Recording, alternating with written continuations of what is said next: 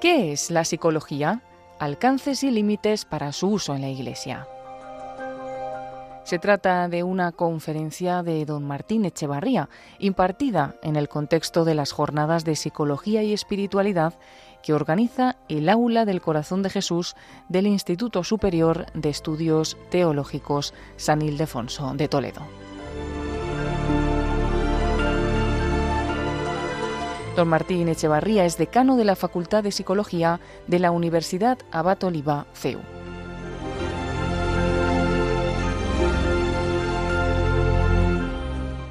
Muchas gracias por la invitación a, bueno, a dar mi humilde contribución a esclarecer pues, el lugar de la psicología del psicólogo en la Iglesia y particularmente en la formación de los sacerdotes y religiosos. Eh, digo humilde porque yo, bueno, yo soy un psicólogo y, y me referiré más a la psicología que a lo que tiene que hacer la Iglesia con ella, ¿no? No me toca a mí quizá decir esto, pero sí por lo menos aportar algo para que quienes tienen que tomar decisiones pues tengan algunos criterios que les ayuden a, hacerlo. ¿Qué es la psicología? Porque hoy todo el mundo sabe qué es la psicología, porque todos tenemos contactos con los psicólogos en la medida en que los psicólogos estamos en todos lados, hoy. ¿eh? En los colegios, para empezar, en las empresas y, por supuesto, en el ámbito de la, de la salud, de centros sanitarios, etcétera. Y la Iglesia misma, pues, ha incluso publicado documentos eh, diciendo que, pues, hablando sobre qué tiene que hacer el psicólogo eh, en la iglesia también. No obstante, mi impresión es que en el público en general, también en la iglesia, y, e incluso entre los especialistas, pues la claridad sobre qué es la psicología no es tanta. No sabemos muy bien y de hecho pues, también se nos mezcla con otros conceptos, ¿eh? como el de psicoanalista. Si vosotros vais a los documentos del Magisterio Pontificio, por ejemplo, sobre la psicología, que están publicados por la editorial de la BAC desde Pío XII hasta Benedicto XVI, que es cuando se publicó el libro, veréis que en las primeras intervenciones, aunque no se dice muy abiertamente, prácticamente la psicología es el psicoanálisis. ¿eh? Eh, o lo que entienden por psicología es el psicoanálisis. Eh, entonces, la figura del psicólogo, el psiquiatra, el psicoanalista, qué es uno, qué es otro, hasta dónde se, se, se, se, interseccionan, en qué se diferencian, muchas veces no está claramente presente en la mente del público en general, tampoco a veces de los especialistas. Yo he visto a psicólogos decir que la diferencia entre el psicólogo y el psiquiatra es que el psicólogo puede medicar y el psicólogo no. El, psiquiatra puede y el psicólogo no. Esto es una definición puramente negativa. Si fuera así, los psicólogos somos un subproducto de la, de la psiquiatría. ¿eh? No, pues igual es así, no lo sé, pero en todo caso pues es una definición muy pobre de lo que hace el psicólogo, por lo menos en el ámbito sanitario. Muy bien. Entonces, mmm, la cosa es todavía mucho más compleja que esto, ¿eh? pero en todo caso pues, me es una aclaración porque si nosotros mm, dentro de la iglesia necesitamos pues que intervenga un profesional, no es lo mismo si interviene el psiquiatra y el psicólogo. ¿Qué necesitamos? ¿Un psiquiatra o un psicólogo? No es lo mismo. No tienen las mismas competencias, no tienen la misma formación. El psiquiatra es un médico, el psicólogo no es médico, aunque haya psicólogos habilitados para trabajar en ámbito sanitario. Eh, habilitación que en España es muy compleja, ¿eh? porque el psicólogo para trabajar en ámbito sanitario no basta con que sea un graduado en psicología, sino que tiene que seguir una de dos vías, hacer el PIR, que son las residencias, como las de los médicos, si queremos, el PIR, para el cual se abren 200 plazas en toda España cada año, así que son muy pocos los que entran allí, y estos son los únicos que pueden llevar, poner la placa, digamos, en su despacho de psicólogo clínico, el psicólogo clínico es solamente el que, el que hace el PIR. Y después está el máster en Psicología General Sanitaria, es un máster oficial universitario de 90 créditos, año y medio, que habilita al psicólogo para trabajar en ámbitos sanitarios, es decir, para hacer diagnóstico y tratamiento de trastornos mentales.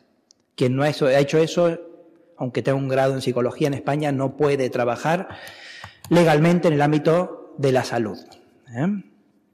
Bueno, tenemos que ver qué necesitamos. ¿eh? Tampoco cualquier psicólogo necesariamente sirve para lo que quisiéramos nosotros tener. Además, el psicólogo hace muchas otras cosas. ¿eh? De hecho, los psicólogos hoy consiguen más trabajo en el ámbito de la educación y de la empresa que no de la salud. ¿eh? O sea, según los colegios de psicólogos, la primera, mm, el primer, digamos, el lugar, digamos, de, conseguir trabajo, por así decir, de los psicólogos es más la educación y la empresa que no la, salud. ¿eh? Y hay docencia e investigación en este campo que tiene su, lugar y que también eventualmente podría ser útil para lo que el, documento de 2008 llama la pedagogía vocacional. ¿eh? Porque el documento habla de pedagogía vocacional. ¿eh? Bueno, en fin, en todo caso, pues hay que, habría que distinguir muchas cosas. Pasemos, por lo tanto, para poder, digamos, ubicar esto, cómo, digamos, cuál me ha parecido la vida más adecuada para entender qué es la psicología hoy, que bueno, que puede ser muchas cosas, ¿eh? la psicología es una realidad muy compleja. De hecho, algunos hablan de ciencias psicológicas y no de psicología. Pero bueno, en todo caso, la vía que me ha parecido más clara para personas que igual, muchos de vosotros sí, pero otros no, no están tan al tanto de ello, es pues dar algunos datos históricos sobre cómo se ha desarrollado la psicología en nuestros días. ¿eh? una breve, brevísima historia de la eh, psicología y de la psicología profesional.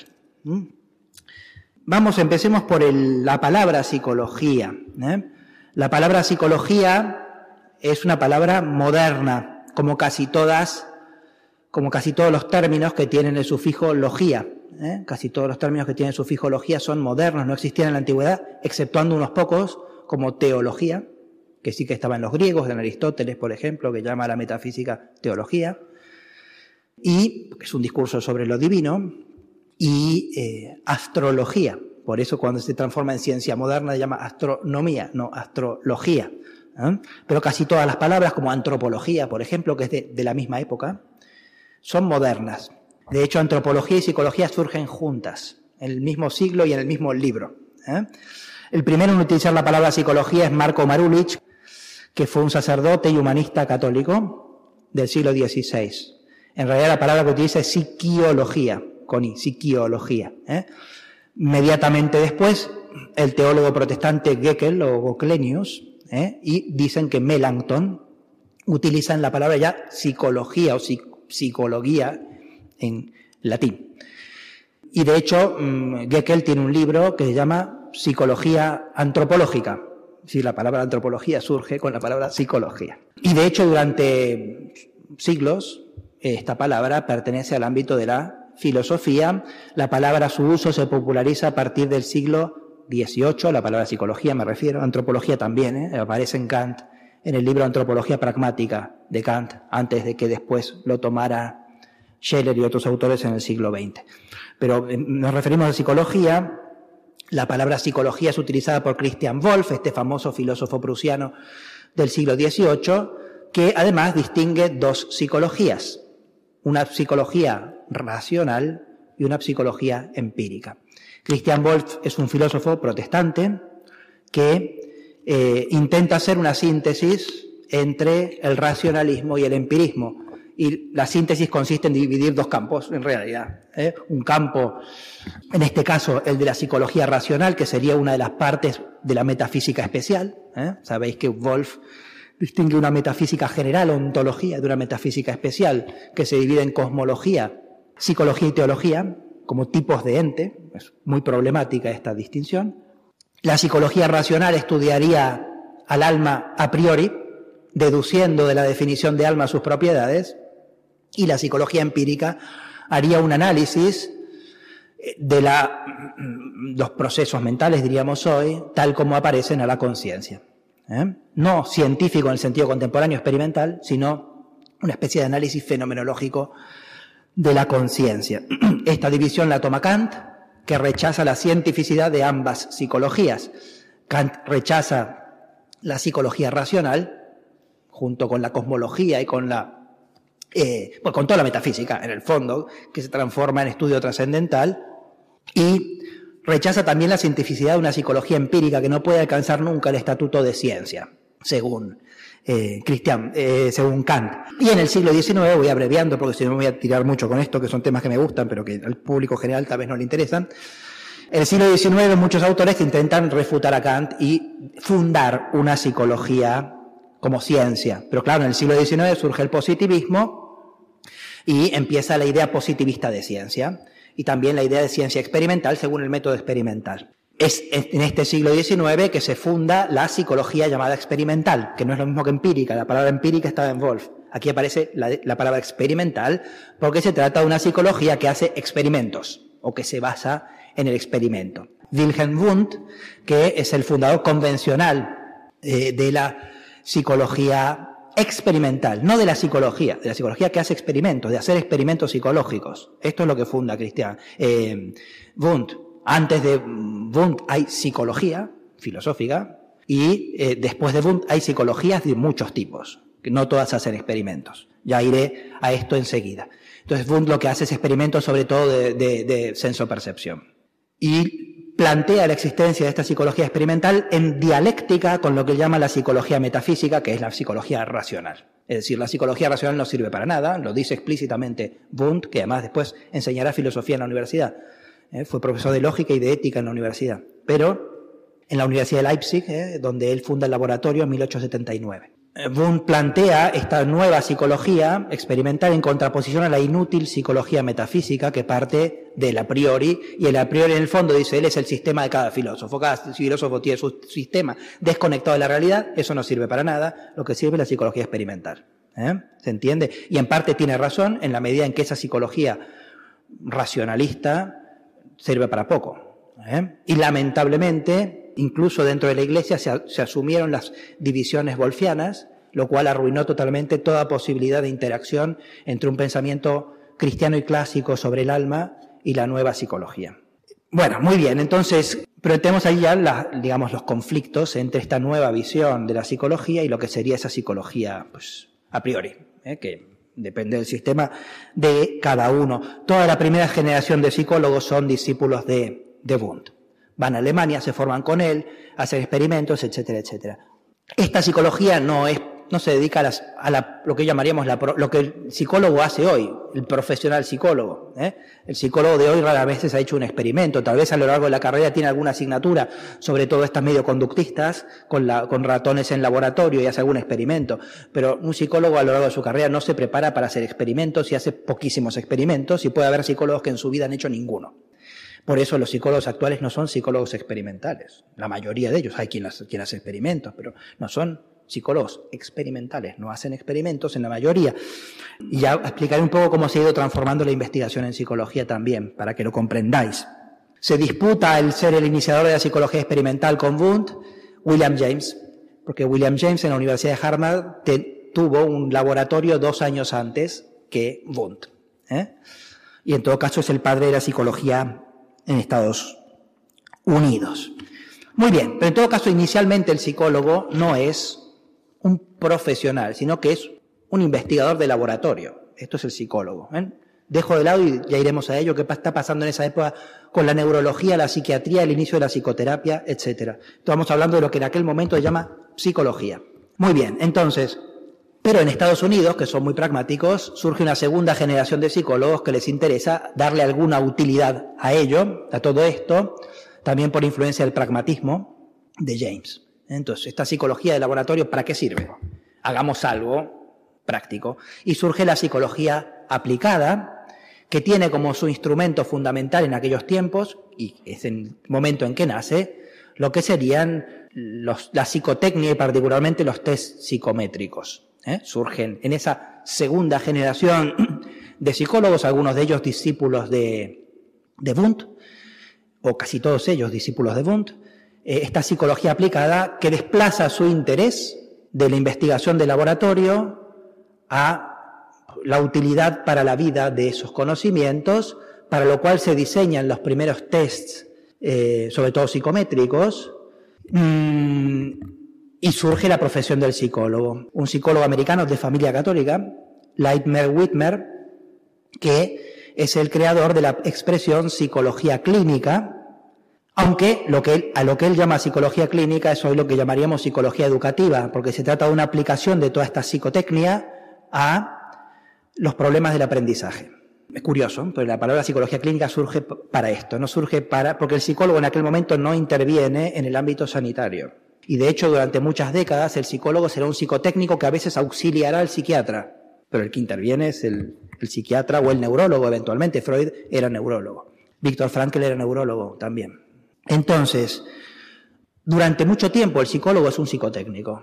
Y si vosotros leéis libros de aquella época, veréis, por ejemplo, un Gordon Allport, un autor muy, muy, importante que después citaré, fundador de la psicología de la personalidad como disciplina académica, cuando habla del trabajo profesional de psicólogo está pensando en el psicotécnico. Ahora, ¿qué sucede? Que paralelamente a esto se está dando el desarrollo de la psicoterapia. La psicoterapia en el sentido moderno de la palabra surge sobre todo en el siglo XIX, particularmente en Francia, con los trabajos de Charcot y sobre todo de Pierre Janet. Pierre Janet es un filósofo, era sobrino de un filósofo famoso en aquel momento que era Paul Janet, un filósofo francés. Él también era filósofo y siendo filósofo se puso a trabajar con Charcot, que estaba haciendo experimentos con la hipnosis. Simultáneamente se puso a estudiar medicina y pues es el primer teórico importante de la psicoterapia eh, de nuestros tiempos. ¿eh? De hecho, Freud va a estudiar a Francia y se encuentra con, con este Pierre Janet, y Pierre Janet siempre lo acusará de haberlo plagiado. Esto no es del todo cierto, pero hay muchas ideas de Freud que vienen de Charcot y de Pierre, de Pierre Janet. ¿Eh? Inicialmente la psicoterapia es prácticamente una creación de una técnica destinada a tratar los trastornos que en aquel momento llamaban psiconeuróticos, el prototipo de los cuales era la histeria, ¿eh? aunque otros trastornos también se consideran psiconeuróticos. Y en estos autores en particular, la técnica por excelencia era la hipnosis, y por eso Freud se iniciará inicialmente en el tratamiento de la psiconeurosis por medio de la hipnosis, a pesar de que después abandona la hipnosis y crea su propia técnica, que es el psicoanálisis basada en lo que él llama la asociación libre, libre de imágenes, en el fondo son imágenes lo que se asocia. Bueno, ya Freud sostiene que mm, el psicoanálisis, que es una escuela de psicoterapia, no es una mera rama de la medicina, sobre esto iré después, sino que es algo más amplio y que podrían ejercerla también los legos, es decir, los no médicos. Aunque toda la primera generación y segunda quizá de psicoterapeutas son médicos, ¿eh? incluyendo los que después se separan de Freud, Alfred Adler o Carl Gustav Jung. Esta primera generación de psicoterapeutas fue muy criticada después por algunos epistemólogos como Popper, Bunge, etcétera, por la falta de cientificidad de sus planteamientos. Estos autores, en base a su experiencia clínica y a filosofías no siempre confesadas, elaboraban a veces una antropología completa. Ese sí el caso de Freud, sobre esto puedo volver después porque no voy a, no quiero pasarme mucho del tiempo que tengo, pero es el caso de todos los demás. Adler es el más moderado en este sentido, pero Jung, Jung es un autor, y permitidme que lo diga así en este contexto, muy peligroso. Jung es un gnóstico. Jung es un autor que introduce, que traduce en términos de psicología profunda el espiritismo. Su madre era era medium, su prima también, él hizo su tesis doctoral sobre las experiencias como medium de su, de su prima, y aunque parece que incorpora la dimensión espiritual a la psicoterapia, en realidad esa dimensión espiritual es muy rara. ¿eh? Hablábamos de los brujos, pues Jung es el prototipo del brujo y él se declara explícitamente gnóstico. ¿eh? El bien y el mal se integran, en el inconsciente está Dios, pero también el demonio, eh, el demonio se debe integrar con Dios, por eso Dios es cuaternidad, no es trinidad, porque incorpora el elemento malo, el elemento terreno, el elemento femenino, el elemento diabólico. ¿Eh? Entonces es un autor peor que Freud, si queremos, desde el punto de vista antropológico. Es el introductor en Occidente del mandala eh, y de otras técnicas de meditación eh, oriental, etc. Entonces nos encontramos en esa primera generación, y ahora después iré un poquito a hilar más fino en esto, con una mezcla entre, no la ciencia psicológica, esa que está desarrollando la psicotecnia, etc., sino entre psicoterapia, que significa literalmente cuidado del alma, y filosofías, nietzscheana en el caso de Freud y schopenhaueriana, En el caso de Jung, a, esto, pues Jung tiene un, comentario al Zaratustra de Nietzsche, ¿eh? varios volúmenes. Pero en el caso de Jung, además, se mezcla esto con la tradición gnóstica, etcétera. Una generación posterior de esta, que procedente de esta misma línea, con autores como Rudolf Allers, un psiquiatra católico discípulo de Adler, y Frankl, discípulo de, de Allers, de este mismo autor, eh, empiezan a hablar de la necesidad de explicitar la antropología que se encuentra detrás de la psicoterapia. Entonces, toda esa generación, no son ellos dos solos, sino muchos autores de esta, de esta generación, se dan cuenta que detrás de toda psicoterapia hay una imagen del hombre y esto, dicen ellos, debe explicitarse. Y si no, pues eh, está el peligro de que pues, unas malas concepciones antropológicas eh, se mezclen con la psicoterapia. Simultáneamente en Estados Unidos surge una escuela de psicología experimental que será hegemónica durante décadas en Estados Unidos, que, de psicología experimental, ¿eh? o sea, volvemos al experimento, que es el conductismo. Y el conductismo después da lugar a mm, una psicoterapia conductual, que es una psicoterapia que a diferencia de esta europea, intenta eh, ser una justamente por la, digamos, por la, por la inclinación positivista de esta escuela, intenta hacer una psicoterapia exclusivamente basada en la evidencia, una psicoterapia científica. ¿eh? Esta psicoterapia conductual se transforma después en la psicoterapia cognitivo-conductual, con la incorporación de elementos cognitivos. Sobre esto, si alguno tiene interés, después podemos hablar. ¿eh? Y a partir de ahí empiezan a surgir todas las corrientes de psicoterapia posterior. En los años, aunque tiene, viene de mucho antes, de los años 30, en los años 50 empieza pues ya a configurarse lo que llama la psicoterapia humanista. Rogers y autores así, que por humanismo no entienden el humanismo cristiano, sino es el humanismo de los años 50-60, es decir, un humanismo inmanentista. ¿eh? Hay que tenerlo bien claro. Y a partir de ahí todas las escuelas que han venido después y que se multiplican en nuestros días. Aparecen hoy las llamadas terapias de tercera generación, que son terapias conductuales de tercera generación y que hacen una especie de síntesis entre mm, terapia conductual, cognitivo-conductual y humanismo, incluso con elementos un poco New Age. ¿eh? El mindfulness suele ser un elemento integral de estas terapias que están hoy muy de moda, la terapia sistémica, etcétera, etcétera, etcétera. En todo caso, a pesar de los intentos del conductismo, no se ha podido evitar que en la formación del el psicólogo medio los, los aspectos verdaderamente científicos, psicotécnicos, etcétera, se mezclen con elementos, no solo antropológicos, sino de espiritualidad, New Age, si queremos. ¿eh? Esto es muy, muy, muy frecuente. Esto para que tengáis un pantallazo. Entonces, esta, esta psicoterapia termina convergiendo con la tradición psicotécnica y configura en lo que es la, identidad inicial del psicólogo actual, que después se ha ido diversificando en muchas disciplinas. De tal manera que el psicólogo actual está hecho, por un lado, de esa tradición psicológico-experimental y psicotécnica, que se converge con la tradición psicoterapéutica, tanto dependerá de la orientación de cada uno y de los gustos, ¿eh? Tanto esa de origen en Freud y después con todas las modificaciones que queráis, como esa más científico-positivista eh, americana. Entonces, para ir clarificando las cosas, dado que nos quedan pues veinte y pico de minutos y no quiero eh, pasarme, en el psicólogo medio de hoy, ¿cuáles son los factores que convergen, que configuran su identidad, que son diferentes y que, sugiero yo, la Iglesia y los formadores deberían tener presentes en el momento de, pues, elegir psicólogos y hasta diría de formar psicólogos. Ya sobre eso, hay que formarlos a estos psicólogos también. ¿eh? No solamente de recibir de los psicólogos, sino también de formar. Entonces, yo lo he resumido y simplificado mucho en tres aspectos fundamentales. El psicólogo hoy tiene una formación científica, ya veremos en qué consiste esa formación científica.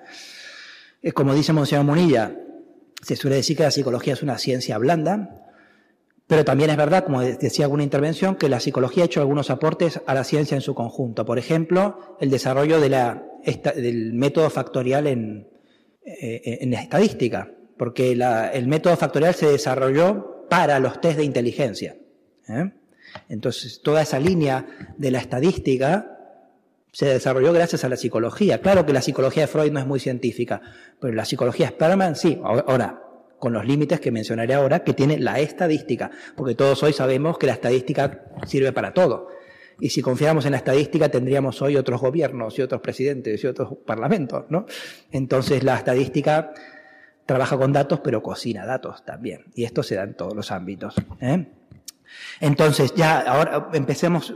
Menciono la estadística por el motivo siguiente. Hoy, no exclusivamente, pero la mayor parte de la investigación en, psicología es de naturaleza estadística o es de formalización estadística. Lo que llama investigación en serio, esta que financia el ministerio, eh, los ministerios de todo el mundo, etcétera, esa parte científica de la psicología, hoy no es tanto el experimento como una investigación estadística que trabaja, por un lado, con tests y se ve en base a los tests, digamos, se hacen formalizaciones estadísticas, los mismos tests son resultados de la estadística, o para ver la eficacia de terapias o cosas por el estilo. Pero la, mayor parte de la investigación científica en psicología hoy es estadística.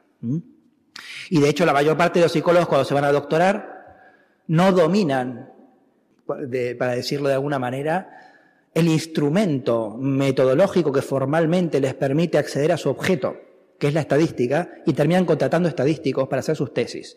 Ellos recopilan datos, contratan al estadístico, el estadístico es el que formaliza los datos y da los resultados, y después, por supuesto, uno los analiza. Pero quiero decir, es curioso que los psicólogos salen hoy con una formación insuficiente de estadística cuando se supone que en lo que tienen de científicos, pues usan como instrumento para alcanzar sus objetos la estadística. ¿Eh? Bueno, por eso también los psicólogos que quieren sentirse seguros estudian mucho estadística, para estar seguros de que son científicos. Muy bien, entonces por un lado está, ahora voy a analizar cada uno de ellos, por un lado está el aspecto de formación científica. Esta formación existe, aunque es desigual, en las universidades del mundo. ¿eh? Hay, lugares del mundo en que pueden más los otros factores, hay lugares del mundo en que se acentúa más el aspecto científico. España es uno de esos lugares en el mundo en que la formación académica es muy científica, ¿eh? pero hay otros lugares, yo estudié en Argentina, en que no. ¿eh? Todo es psicoanálisis y el psicoanálisis en gran parte es una antropología. Y en Francia pasa un poco parecido, y en Italia, pues un poco las dos cosas, etc. Y Estados Unidos, pues lo científico quizá puede un poco más. Y a veces en esos países en que lo científico puede un poco más en lo académico, después esto se compensa con la formación posterior que el psicólogo recibe para poder intervenir. Y se entra más en estos otros factores más ideológicos, si queremos. Muy bien, entonces tenemos por un lado la formación científica, de la cual diré, de cuyos alcances y límites diré algo ahora mismo. Por supuesto está la fundamentación antropológica, la visión del hombre que tiene el psicólogo, que no es una mera derivación de la estadística, como explicaré ahora mismo. La estadística nos da hechos, no nos dice qué es la esencia de, la, de los fenómenos que estudia, no nos dice cuál es el deber ser. Esto no nos lo puede dar la estadística. La estadística, dice cómo están las cosas y cómo se prevén que estarán si las cosas progresan según las tendencias estadísticas actuales. Ya está. ¿eh? Y finalmente están las características personales del psicólogo que son a veces la clave de su éxito o fracaso. Sus habilidades, sus características psicológicas de personalidad, sus virtudes o vicios morales, etcétera, etcétera. Y que son cruciales porque el psicólogo trabaja, como sabemos todos los psicólogos, con su persona. No solo con su ciencia, con su saber, sino con su persona. Y esta es una clave fundamental y en el momento de buscar un psicólogo tenemos que buscar un equilibrio entre todo esto. El psicólogo debe tener un conocimiento científico, sobre todo del área en que va a intervenir. Hay mucha especialización hoy en la psicología. No sirve el psicólogo para todo. ¿Eh? Entonces hay que ver que esté actualizado en sus conocimientos científicos. Hay que ver qué, qué concepción del hombre tiene. Hay que ver sus características personales. Uno puede tener una muy buena base antropológica y ser inútil como psicólogo práctico. Uno puede tener mucha base científica y tener una antropología que es un desastre, ¿eh? etcétera, etcétera. Uno puede ser, tener unas características personales que lo hacen un gurú y sin embargo es una persona muy poco seria.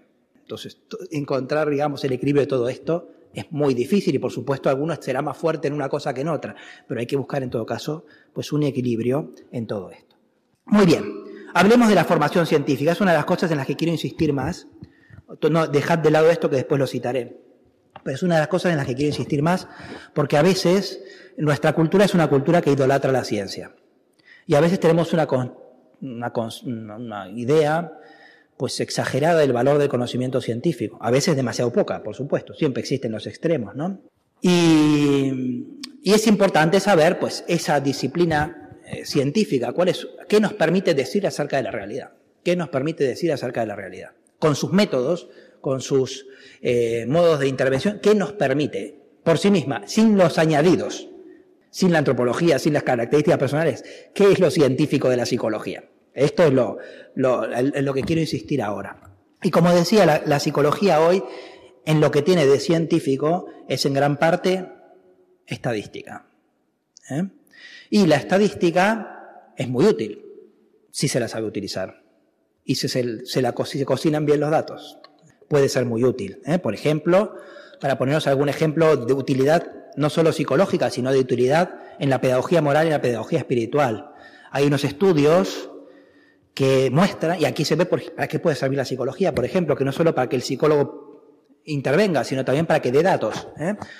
Hay estudios eh, recientes que muestran que en lo que es el acceso, eh, las motivaciones que llevan a consultar pornografía, las motivaciones de varones y mujeres son distintas, utim pluribus, estadísticamente. ¿Por qué? Porque los varones consultan más pornografía por motivos de, de descarga del impulso sexual y las mujeres, en cambio, para socializar. Y entonces ahí vemos que las características psicológicas de la mujer y las características psicológicas del hombre inciden, para decirlo en términos morales, en el modo en que despliegan su lujuria, por ejemplo, ¿no? es un tema interesante, que aportan estudios estadísticos. Entonces, no es que la estadística no sirve, sirve, puede servir para mucho. La, estadística nos puede decir utim pluribus. En general, si un tratamiento psicológico es más útil que otro para determinadas cosas para tratar las fobias, para tratar las obsesiones, lo que fuera. Entonces, la estadística es un instrumento útil, pero es un instrumento que tiene muchas limitaciones. Bueno, como todo, todo enfoque parcial. Me voy a limitar aquí a dos, un par de cositas, ¿eh? que es el tema de qué nos puede decir la estadística sobre la personalidad humana, porque gran parte de lo que mm, se quiere usar la psicología en, contexto de seminarios, formación, etcétera, es para conocer la personalidad del candidato ¿eh? y de hecho esto está en el documento de 2008, y el tema de la madurez, porque se recurre al psicólogo por el tema de la madurez afectiva, que es un concepto que es muy difícil de definir. ¿eh? Entonces, ¿qué nos puede decir la estadística sobre esto? Bueno, aquí, sobre el tema de personalidad, adelanto algo, porque el tema del concepto de personalidad me parece de los más centrales para poder hacer una integración entre lo que sería espiritualidad y psicología. Tenéis que saber que el concepto de personalidad es uno de los más discutidos de la psicología contemporánea, de tal manera que hay cientos de definiciones de psicología hoy en día. De hecho, Pío XII, que es el sumo pontífice que tiene un magisterio sobre la psicología más estructurado, en dos discursos a psicólogos del año 53 y del año 58, Pío XII, cuando tiene que hablar de la personalidad, dice, como vosotros psicólogos no os ponéis de acuerdo sobre qué es la personalidad, yo voy a dar mi propia definición de personalidad y crea una definición de personalidad que después él analiza en el documento del año 58.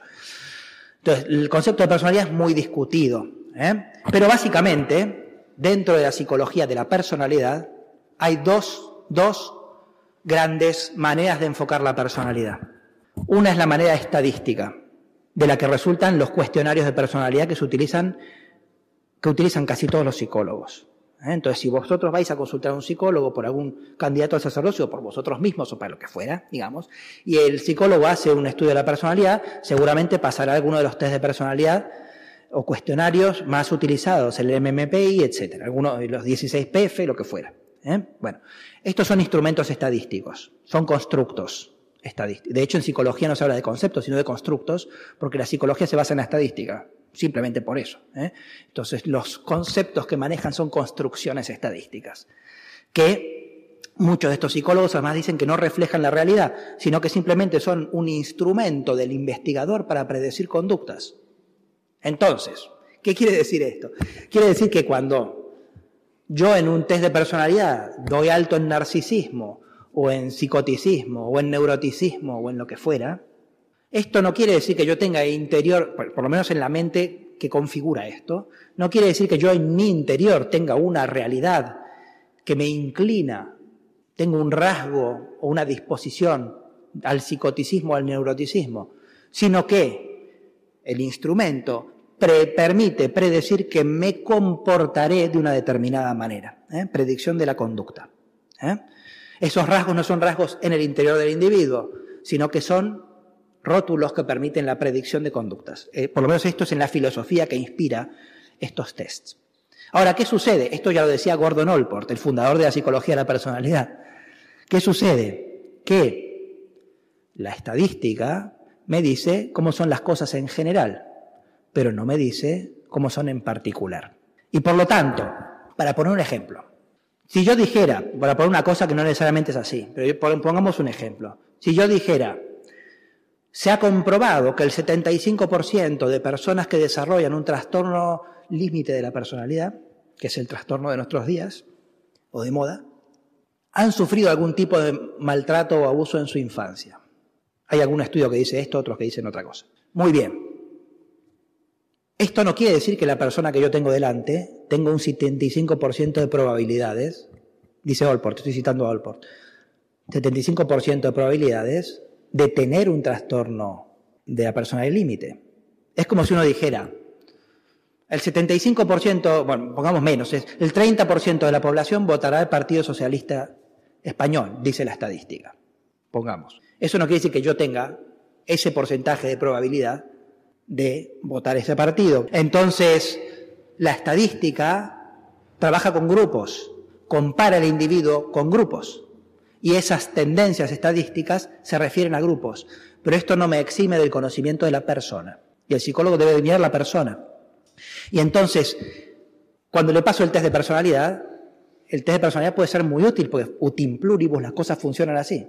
Pero puede ser que en este caso particular, por características X de este sujeto, esto no funcione así. Y todavía hoy en día hay psicólogos que diagnostican en base a test y nada más. Parece mentira, porque la importancia de la entrevista diagnóstica es muy importante, pero hay quien funciona así. Paso el test de personalidad, me da trastorno límite, empezamos a aplicar las técnicas que se aplican para este tipo de trastornos. Esto no puede funcionar así, hay que mirar a la persona. Si no se mira a la persona, entonces hoy por lo que dice es, más importante que compararme a mí con el otro, como él dice, como si en medicina, que se hace también, por supuesto, y no deja de tener su utilidad. Comparo mi riñón con el del otro. Cuando me dan unos resultados de un examen de sangre, pues las, medias que dan ahí son de comparación de mí con otro. Porque nadie hace un estudio individualizado, como dice Allport, de comparar mi riñón con mi corazón, con mis pulmones, que son los que vitalmente están integrados entre sí. De modo semejante, las características de personalidad interior, este es el otro concepto de personalidad, que tiene Allport y otros autores, que es que la personalidad es una realidad en el interior de los individuos que los inclinan a comportarse de una determinada manera. Personalidad, constructo estadístico, personalidad, realidad en el interior de los individuos que me inclina, que eso es lo que queremos conocer. Entonces Allport dice, si quiero conocer a la persona, yo tengo que descubrir sus disposiciones, no las que tienen comparación con otros, sino las suyas, cuál es su disposición, cuáles son sus disposiciones dominantes, cómo se organizan entre sí y se relacionan entre sí esas disposiciones interiores. Por supuesto que el test puede ser un indicativo, pero el psicólogo y el formador no se pueden eximir, no pueden tomar eso. Es el resultado de la ciencia, le hemos pasado el test. La ciencia dice que usted es un psicópata, ¿eh? sino que hay que ir a ver a la persona. A mí me ha pasado, porque me, recuerdo una vez, vino una familia muy preocupada porque el test que le habían pasado a su hija en el colegio daba que era un monstruo, pero tú veías a la niña y no era un monstruo. ¿Me explico? Entonces, ¿qué pasó? Que justo en ese caso, una familia muy excepcional, muy católica, que educaba muy distinto de los otros, etcétera, el test no servía. Porque además, pensad esto, los tests son, están estandarizados. Son un resultado estadístico que se para ser aplicado con utilidad, se normaliza para una determinada población. Por ejemplo, un test de inteligencia, para aplicarlo aquí, no, puedo coger el test de, Alemania, traerlo y aplicarlo. Tengo que normalizarlo a esta población. Por eso si uno viene y me dice, no, yo, yo di el cociente intelectual de Einstein. Sí, pero usted con el test de aquí, que le pase el de Alemania, a ver qué, qué ¿Me explico? Están adecuados a una población. ¿Qué es ser emotivo? Un test, mi test me dio emotivo. Pues si usted el test le dio emotivo aquí o en Alemania, tal vez sea distinto del test del emotivo en Italia. Igual el emotivo alemán, si le pasaran el test en Italia, sería un no emotivo. ¿Me explico? Por características sociológicas de esa población. Entonces, el test es útil. No, soy psicólogo, no voy a negar la utilidad de los test. Pero claro, el formador, que no es psicólogo, no se tiene que sugestionar demasiado por eso, hay que hacer un discernimiento de la persona, ¿me explico? A esto es a lo que voy. Estos son instrumentos que nos sirven para tomar decisiones, pero hay que conocer las personas. Y esto vale tanto para los psicólogos, que no se pueden eximir del conocimiento personal, como de los formadores que no son psicólogos, en el sentido técnico de la palabra, pero que quieren conocer las almas, lógicamente. Otro tema es el tema de la madurez, porque se recurre al psicólogo para pues, determinar si el candidato al sacerdocio, a la vida religiosa o lo que fuera, tiene una madurez psicológica o madurez de personalidad, etcétera, suficiente. Pero claro, es que lo que es la madurez es un concepto que no puede resultar de la estadística. La estadística me puede decir cómo son las cosas, no cómo deberían ser. El ideal de madurez exige entrar en, un terreno antropológico. No me y, esto sin, sin menoscabo a que el psicólogo pueda decir mucho en este terreno, por su experiencia como terapeuta, por, su, por sus conocimientos estadísticos, etc. Pero quiero decir, lo que es la madurez no lo puede determinar lo que la psicología tiene de científico. Esto es a lo que voy. Como mucho puede dar unos... Claro, la, la, ciencia no solamente trabaja, da datos, sino que después pues, elabora teorías, lógicamente, ¿no? Pero estas teorías son más inseguras que la antropología. ¿eh? Entonces, el, concepto de madurez se tiene que pensar, se tiene que pensar. Eh, no está suficientemente pensado y vosotros pensad esto, incluso una, una línea actual de, la, de investigación psicológica, que es la psicología positiva, de Martin Seligman y compañía, que se desarrolló en los últimos 15-20 años, pone como criterio de normalidad el desarrollo de la virtud.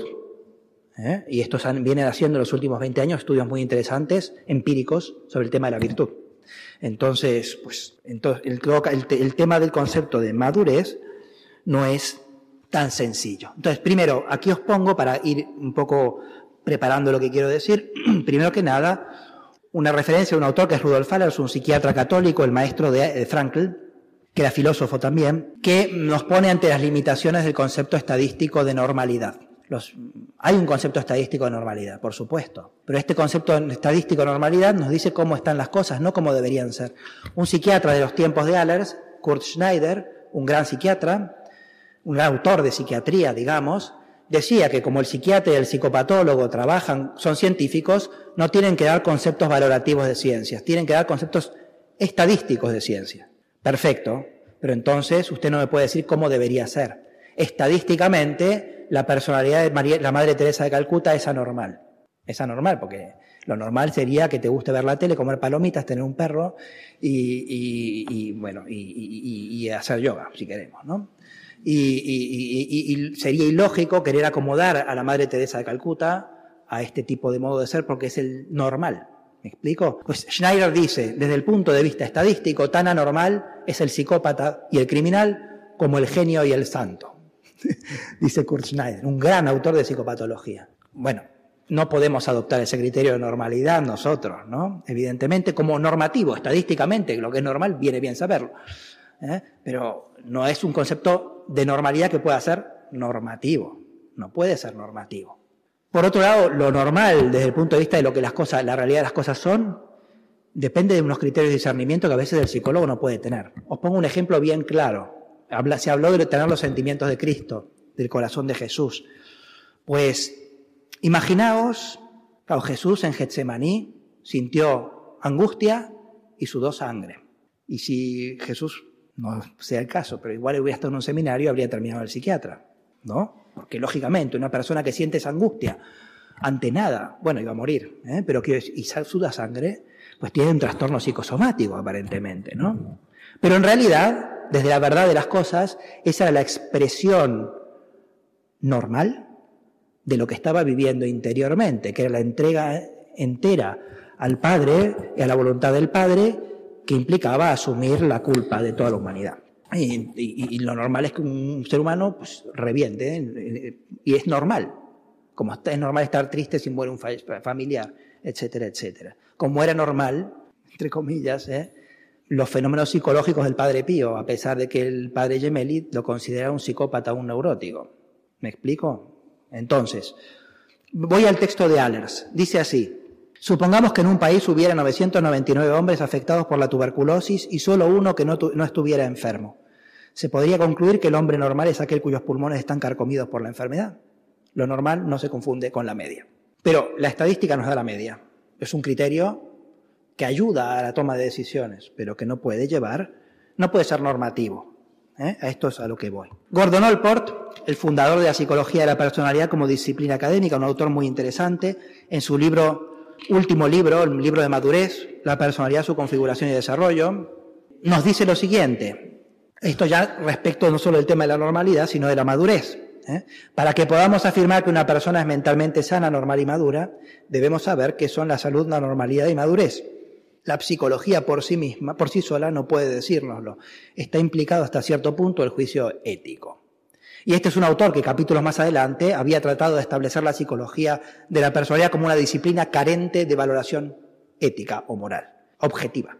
Pero cuando llega el tema de la madurez, dice salud, normalidad y madurez, no son necesariamente lo mismo, pero cuando llega este tema dice, aquí entran unos criterios que no pueden ser puramente empíricos. Y él da unos criterios, unos famosos criterios de madurez que tienen una base filosófica, no hay otra cosa que decir allí. ¿eh? Pero él ha, sido, ha tenido la, honradez de decir antes que esto era así.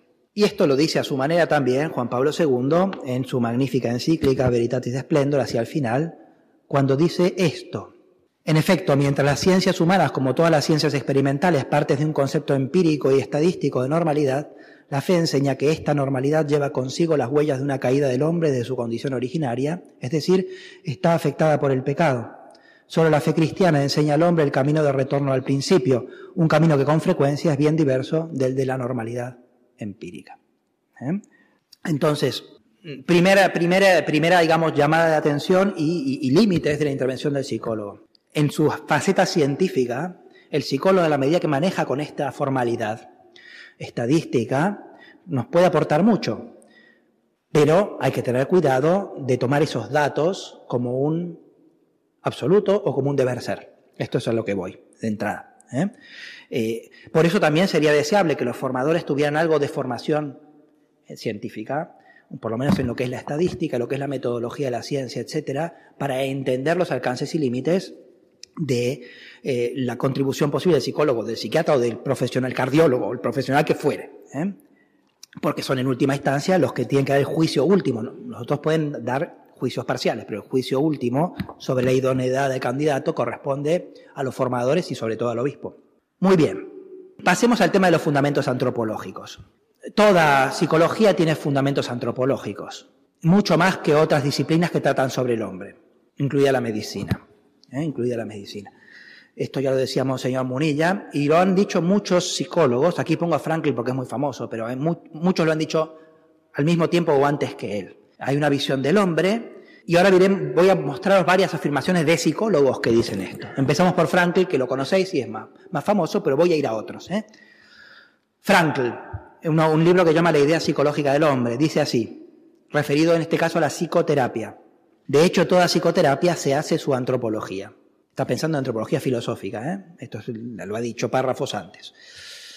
Nada menos que el psicoanalista Paul Schilder. Paul Schilder es el psicoanalista que elabora el concepto de esquema corporal que se utiliza para las anorexias, por ejemplo, etc. ¿eh? Y es un psicoanalista con formación filosófica, un autor muy interesante. Pero en todo caso, nada menos que el psicoanalista Paul Schilder es quien ha reconocido que el psicoanálisis es una visión de la realidad. Mi opinión personal es que toda psicoterapia se basa en premisas antropológicas, a no ser que el psicoterapeuta no se haya hecho consciente de ello, en cuyo caso se apoya en implicaciones antropológicas, lo cual es aún más grave. Es decir, todo psicoterapeuta tiene una antropología, incluso una cosmovisión completa detrás. O es consciente de ella o la aplica muchas veces la, del entorno, la de la tele, la del New Age, lo que fuera. ¿eh? Entonces, es importante que el, psicólogo ponga en un primer plano cuál es la antropología en la que se basa. Pero Freud, Freud es un autor que durante mucho tiempo se pensó que era un positivista, que no le interesaba la filosofía y que por eso había cometido tantos errores. Esto no es así. Si a alguno le interesa, algún día doy un curso sobre esto, porque Freud se interesó por la filosofía desde su adolescencia. Y leyó a Aristóteles cuando era adolescente, leyó Nietzsche antes de que Nietzsche fuera el famoso, y, a David Strauss, y a Schopenhauer, y, y frecuentó a Brentano, quería dirigir su pasarse a filosofía, de medicina a filosofía, hacer la tesis con Brentano, leyó un montón de filosofía. Freud sabía filosofía, sabía lo que decía. Y en una carta a Wilhelm Flies, Flies era un médico, otorrinolaringólogo, que tenía, sostenía que los trastornos de garganta, nariz y oído tenían un origen sexual. Esto es lo que sostenía. Entonces, si yo tengo un problema de nariz, de oído, etcétera, en el fondo es que tengo un conflicto sexual. Bueno, este hombre era amigo de Freud, y Freud, durante el periodo en que creó el psicoanálisis, se envió cartas con Flies y Flies lo iba ayudando en la creación del psicoanálisis, al cual Freud inicialmente iba a llamar metapsicología. Freud después usa la palabra metapsicología en otro sentido, pero el término inicial que Freud había acuñado para el psicoanálisis es metapsicología. ¿eh? Bueno, Freud era neurólogo, pero fíjense lo que dice cuando está creando el psicoanálisis. En mi juventud no conocí más anhelo que el saber filosófico, anhelo que estoy a punto de realizar ahora cuando me dispongo a pasar de la medicina a la psicología. Llegué a ser terapeuta contra mi propia voluntad. es decir, Freud dice, el psicoanálisis es mi manera de realizar mi sueño juvenil de ser filósofo. Toda una declaración. Más adelante hay otras que van en la misma dirección, pero no las voy a leer ahora para no extenderme demasiado. ¿eh? El psicoanálisis no es accidentalmente filosófico, el, psicoanálisis esencialmente filosófico. No es una excrescencia, es el propósito de Freud y por eso Freud termina dedicándose a la crítica de la cultura, de la religión, de la moral, etcétera, etcétera. Totem y tabú, Moisés y la religión monoteísta, el porvenir de, una ilusión, etcétera, son libros esenciales para entender a Freud, no son accidentales. En otro contexto puedo explicar por qué. Y aquí pongo un autor muy distinto, que es eh, el creador de una de las más importantes escuelas de psicoterapia eh, cognitiva, que es Albert Ellis, fundador de la terapia racional emotiva. Estas terapias a veces tienen más fama de científicas, pero fíjense lo que dice Albert Ellis. El enfoque de la terapia racional emotiva muchas veces es más filosófico que psicológico. Los terapeutas de la red, es como se abrevia en inglés de terapia racional emotiva, más que mostrar simplemente a los clientes la psicodinámica de su conducta perturbada, les demuestran lo que podría llamarse la dinámica filosófica de su conducta. Es decir, les demuestran que las verdaderas razones de su conducta autodestructiva no radican en sus tempranas experiencias o en su historia pasada, sino en las actitudes filosóficas y suposiciones que han estado haciendo y todavía se hacen en torno a estas experiencias y a esta historia suya. Más aún, los terapeutas racionales presentan muy didácticamente a los clientes una filosofía de la vida bastante nueva y de orientación existencialista. Ellos enseñan que es posible para las personas aceptarse como seres valiosos y felices en la vida por el mero hecho de que existen y de que están viviendo. Atacan con firmeza la idea de que la valía intrínseca de las personas depende de los criterios normalmente reconocidos en la sociedad, tales como el éxito, los logros adquiridos, la popularidad, el servicio a los demás, la devoción para con Dios y otras cosas por el estilo. De hecho, para Ellis, pensar que por la oración se puede modificar algo en la realidad es pensamiento mágico, para poner un ejemplo. Por el contrario, les demuestran a los clientes que harían mejor si realmente quieren superar sus perturbaciones emocionales profundamente arraigadas en aceptarse a sí mismos sin dar importancia a que sean competentes o alcancen muchos éxitos y sin mirar a lo que los demás, a que los demás los valoren mucho o nada. Entonces, veis sobre todo en el campo de la psicología, eh, de la psicoterapia, que tenemos en autores muy centrales, y aquí podría haber seguido con la psicología humanista, etcétera, etcétera. La filosofía está, la antropología filosófica, si queremos, como mínimo, está íntimamente entrelazada. La psicología humanista de Maslow y de Rogers terminó en la psicología transpersonal, que en el fondo lo que trata es, como dice Maslow, de desarrollar una religión de humanista. Eric Fromm también lo dice, una religión humanista sin Dios, etcétera, etcétera. Paul Vitz, un psicólogo americano muy interesante que recomiendo a todos, tiene un libro que llama Psicología y culto de sí, o mejor dicho, la psicología como religión es el título original en inglés, psicología como religión, en el cual analiza varias escuelas de psicología y cómo se transforma en un culto de la propia personalidad. Bueno, muy bien, voy acabando ya.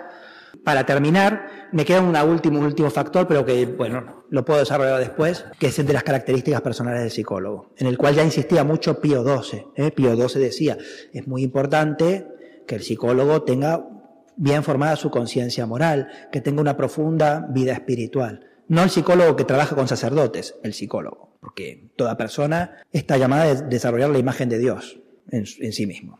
¿eh? Si trabaja con personas católica y sobre todo con religiosos y sacerdotes, pues mucho más, ¿no? Pero toda persona. Entonces, aquí este último texto que os voy a citar es un texto de un discurso de Juan Pablo II a los miembros de la Rota Romana, en el que advierte sobre los peligros de dejar, lo que lo dice con estas palabras, no, no, están citadas aquí, de dejarse sugestionar por valoraciones psicológicas que parten de malos presupuestos antropológicos. Entonces, el, el último que tiene que dar, dar el juicio sobre si la persona ha dado el consentimiento y por lo tanto si la persona, pues si el, si el matrimonio es, es, es, realmente nulo o no, pues es el juez. Pero en ese contexto dice esto, ese peligro este de dejarse sugestionar, ese peligro no es solamente hipotético si consideramos que la visión antropológica a partir de la cual se mueven muchas corrientes en el campo de la ciencia psicológica en el mundo moderno es decididamente en su conjunto irreconciliable con los elementos esenciales de la antropología cristiana porque se cierra a los valores y significados que trascienden el, al dato inmanente y que permiten al hombre orientarse hacia el amor de Dios y del prójimo como a su última vocación. Esta cerrazón es irreconciliable con la visión cristiana que considera al hombre un ser creado a imagen de Dios, capaz de conocer y amar a su propio creador, Gaudium Spes, número 12, y al mismo tiempo dividido en sí mismo, Gaudium Spes, número 10. En cambio, esas corrientes psicológicas Aquí, aquí Juan Pablo II da una síntesis de lo que son la mayoría de las escuelas psicológicas, sobre todo psicoterapéuticas. Parten de la idea pesimista, según la cual el hombre no podría concebir otras aspiraciones que aquellas impuestas por sus impulsos, psicología profunda, psicoanálisis, o por condicionamientos sociales, conductismo, sobre todo el radical, ¿eh? que es ambientalista, es muy ambientalista. O al contrario, de la idea exageradamente optimista según la cual el hombre tendría en sí, podría alcanzar por sí mismo su propia realización. El concepto de autorrealización es propio de las escuelas humanísticas, Carl Rogers, etc. ¿eh? O sea que aquí ha sintetizado, por, lo menos en las que en su tiempo eran las escuelas más importantes de psicoterapia. Todas estas tienen este problema. Algunas pecan de pesimismo. El hombre es una porquería, se tiene que resignar pues, a la vida cotidiana así como está. Otras, el hombre se puede expandir tanto que hasta ahí después enlazan con las tendencias New Age, conciencia cósmica, etcétera, etcétera. Porque el hombre, en el fondo, es Dios. Desaparecen las diferencias, como en el budismo, etcétera, etcétera. Bueno, entonces, ¿qué quiero decir con esto? Hay que atender muy bien al tema de la base antropológica de las psicologías, porque está es inextricable de la mayor parte de las escuelas de psicología. Y aunque muchas de ellas tienen aspectos que son utilizables, ese discernimiento no es tan sencillo y no hay tantos psicólogos que lo puedan hacer.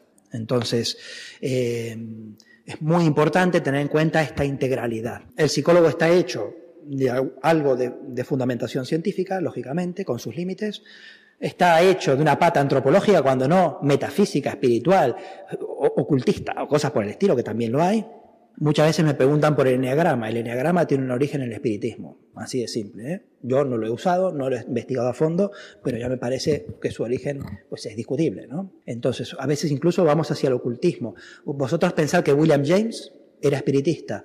Sigmund Freud, antes de fundar el psicoanálisis, se dedicó a leer demonología, espiritismo y a jugar al tarot. ¿eh? Hay que ver bien la biografía de estos autores. Carl Jung, ya os hablé del tema espiritista en Jung. Eh, en las escuelas de psicología humanista, pues muchas veces la psicología se mezcla con filosofías orientales, prácticas de meditación, etcétera, etcétera, etcétera. Entonces, todo esto no, es solo una antropología, a veces casi una teología inmanente. ¿eh? Entonces, todo esto hay que tenerlo bien presente. Por supuesto, finalmente, la, la persona del psicólogo, sólida madurez humana y espiritual, e inspirados en una antropología que comparta abiertamente la concepción cristiana sobre la persona humana, la sexualidad, etcétera, etcétera, etcétera. Aquí quería mostrar más bien los límites. Muchas gracias. Así finaliza en Radio María esta conferencia de don Martín Echevarría titulada ¿Qué es la psicología? Alcances y límites para su uso en la Iglesia. Don Martín Echevarría es decano de la Facultad de Psicología de la Universidad Abad Oliva CEU y impartió esta ponencia en el contexto de las jornadas de Psicología y Espiritualidad que organiza el Aula del Corazón de Jesús del Instituto Superior de Estudios Teológicos San Ildefonso de Toledo.